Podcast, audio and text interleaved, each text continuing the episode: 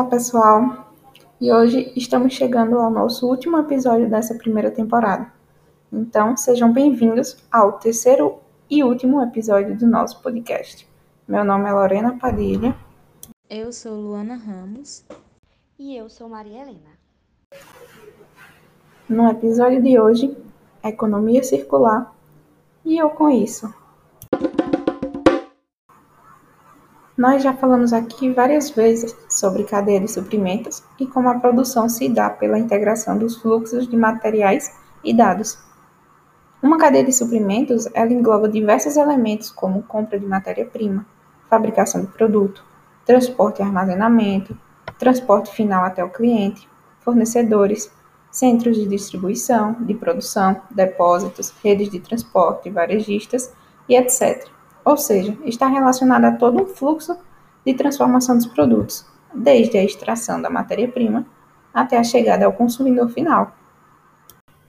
Então, essa cadeia de suprimento tradicional, ela segue um modelo linear. Mas o que significa isso e quais os impactos dessa linearidade? E aí, já falando um pouco sobre isso que Lorena citou, esse modelo de produção linear ele não é sustentável, devido a essa sequência de extrair, transformar e descartar. Mas, ah, esse negócio de sustentável já é muito batido, né? Muitas pessoas pensam assim e não querem nem mais ouvir falar nisso, que todo mundo já sabe. Mas quando a gente fala em sustentabilidade aqui, estamos querendo dizer que esse sistema de produção ele vai entrar em colapso. E isso não é achismo, não, isso não é achismo já é comprovado por estudos e por pesquisas e tudo mais, que o ser humano está há séculos extraindo os recursos da natureza e transformando-o em lixo, né? O que polui o solo, polui a água, polui o ar e acaba gerando a questão do aquecimento global e todos os problemas atrelados a esse, a esse aquecimento, né? Atrelados a ele. Além do que, grande parte do que a gente consome, do que o ser humano consome, hoje vem de fontes não renováveis, né? Ou seja, nossos recursos eles vão acabar. Isso é muito, muito, muito trágico mesmo, assim, sabe? Muito preocupante. Que as pessoas se importem com isso agora ou não. Eles vão acabar. Independente de preocupação. E aí, é, começando a ver isso, as pessoas estão pouco a pouco se dando conta da situação complicada que a gente está vivendo, que o mundo está vivendo. Apesar de ainda ser um processo muito lento em comparação com a velocidade da degradação dessa, desse, desse meio ambiente, né? Mas aí as pessoas estão, como eu já citei, cada vez mais percebendo que a dimensão do problema e está se ouvindo cada vez mais falar em sustentabilidade com uma maior frequência, está cada vez mais nas rodas de conversa essa questão da sustentabilidade, né? Pois é, Maria Helena. Por isso que na busca por uma melhora significativa no desempenho dos recursos, as empresas que estão saindo na frente, elas já começaram a explorar formas de reutilizar produtos, né? Ou seus componentes e restaurar materiais e insumos para minimizar o impacto ao meio ambiente. Uma forma de produzir é, mais com menos, né? E considerar as questões relacionadas à sustentabilidade. Porque uma coisa nós, nós podemos concluir com certeza. Se é fato que os recursos naturais que utilizamos hoje em dia vão esgotar, significa que os negócios que se manterem no mesmo modelo de produção, eles vão falir, certo? Vão. Como elas vão produzir se a matéria-prima que elas usam acabou? Então é aí que entra a economia circular, que é um modelo econômico que se opõe ao vigente atualmente, né? Que é esse linear de extrair, processar e descartar. Então, é como uma forma de, de estratégia sustentável das empresas. Mas essa tal de economia circular? Bom, ela trata-se de dissociar o crescimento econômico da extração de recursos naturais e focar no uso e na reutilização do capital natural de maneira mais eficiente possível, como também encontrar valor ao longo dos ciclos de vida dos produtos. E por que fazer essa mudança de um modelo econômico linear para uma economia circular? Porque ela só traz benefícios, tanto para o meio ambiente como para toda a cadeia de suprimento, porque faz com que ela seja mais resiliente, agregando maior vantagem competitiva e diminuindo os custos. Atualmente, na produção de bens em uma cadeia de suprimento, grandes volumes de materiais eles são perdidos entre a obtenção da matéria-prima e o final da fabricação dos produtos, enquanto que em uma economia circular, o desperdício ele é mínimo, ele é mitigado. E para que uma mudança de produção linear para circular seja possível, a cadeia de suprimento ela precisa ser adaptada. Mudamos a matéria-prima, mudamos a energia, a forma de produção, o fluxo de informações e as conexões de cima a baixo da cadeia, trazendo transparência, rendimento, produtividade e resiliência. E assim, eu não sei se vocês sabem, mas uma cadeia de suprimento circular, ela cria valor a partir da geração de ciclos, em que os materiais eles são, eles são mantidos internamente em ciclos mais longos, né? aumentando o ciclo de vida do produto e utilizando recursos como reciclagem e também como loops reversos, entre outros, buscando nisso um aumento da eficiência e da produtividade do sistema como um todo, né, no geral.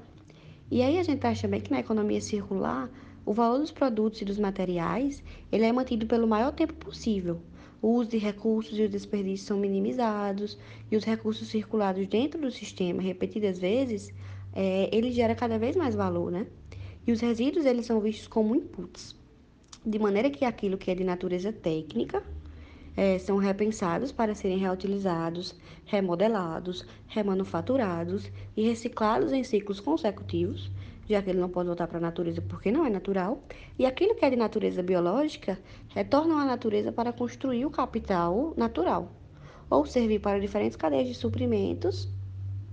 Então, é, ele acaba retornando ao ciclo da natureza, né? Perfeito, Maria Helena. E as vantagens para a economia serão é, a redução do uso de materiais e de energia, a melhor mitigação dos riscos de volatilidade de oferta, enquanto que as empresas elas criarão novos grupos de lucros e vantagens competitivas, desenvolvendo a resiliência contra alguns desafios mais estratégicos da atualidade, né? Também os consumidores eles terão vantagem, é, como o ganho de mais opções, enfrentando menos problemas com a obsolescência programada e desfrutando de melhor qualidade. Além de que estaremos garantindo a preservação da vida humana no planeta, não é? Com certeza, Luana. E a gente consegue perceber que grandes avanços foram feitos em relação à economia linear, principalmente pela redução de custos na indústria de grande porte, mas os esforços ainda não são suficientes para acabar com o desperdício e para ter modos de operações ecológicos e sustentáveis. Então, considerando a cadeia de suprimento, as questões de sustentabilidade ganharam espaço de destaque nas últimas décadas e vão se tornando práticas cada vez mais utilizadas. E uma coisa que eu gosto de ressaltar muito é o momento que a gente está vivendo, que nesse caso é a pandemia. Por exemplo, nós vimos que na economia os negócios que não estavam acompanhando o fluxo da internet, as questões das redes sociais, a questão das vendas online, acabaram ficando para trás. Muitas delas acabaram fechando as portas porque não, não conseguiram acompanhar essa, esse ambiente online, né?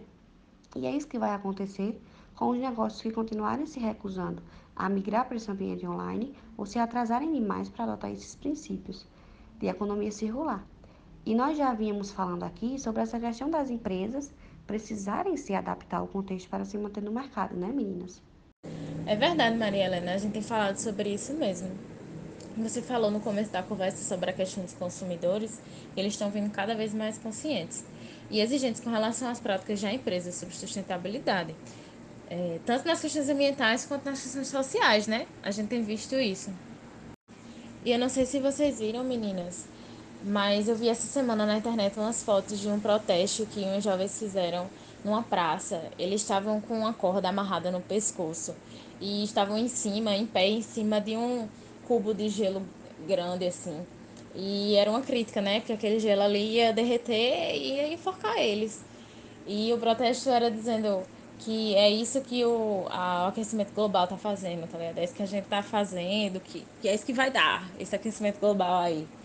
Achei bem. Você vê o nível de consciência desses jovens, né? O quanto que a forma de pensar está mudando bastante. Muito bom exemplo, Luana. É, esse protesto realmente foi muito impactante. Eles conseguiram realmente passar a mensagem que eles queriam de forma a conscientizar as pessoas. Mas a gente também pode perceber que várias empresas já saíram na frente e estão organizando seus modelos de produção visando um modelo de cadeia de suprimentos baseado nessa economia circular. Por exemplo, a empresa Patagônia, que desenvolve roupas esportivas que duram mais e são adequadas para o reparo e a, e a reciclagem no final da sua vida útil. Um outro exemplo é a Syntronics, que recicla resíduos eletrônicos através da sua logística reversa. E falando em logística reversa, a gente tem um, um exemplo na Coca-Cola, né, com suas garrafas retornáveis e a reciclagem das próprias garrafas de vidro. Até a Apple, com sua obsolência programada absurda, há muitos anos ela recebe produtos velhos da marca para reciclagem. E cada vez mais estamos vendo o surgimento de startups, inclusive muitas pelo Brasil, que se baseiam nesse sistema de economia circular e apresentam soluções criativas e inovadoras que nos direcionam para uma cadeia de suprimento circular. Um estudo do Gartner mostrou que depois que a pandemia escancarou a fragilidade das cadeias de suprimento, muitos líderes viram na economia circular uma estratégia para aumentar a segurança da matéria-prima da sua organização. De acordo com a pesquisa, 51% dos profissionais da cadeia de suprimentos é, esperam que o foco em suas estratégias de economia circular aumentem nos próximos dois anos, ou seja, já está rolando.